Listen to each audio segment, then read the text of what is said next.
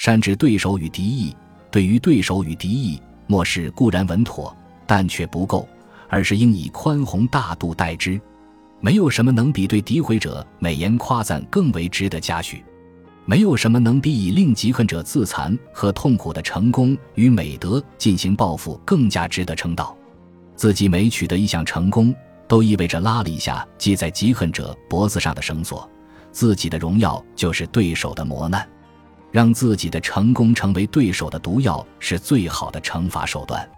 嫉恨者不会骤然死去。被嫉恨者每次博得的喝彩，都会使之经历一次死亡的痛楚。一方的名望与另一方的苦涩相与并行，一个节节成功，一个痛无尽期。成功如同号角，在高歌一个人不朽的同时，宣告着另一个人的死亡，使其耿耿于心的嫉恨永难消解。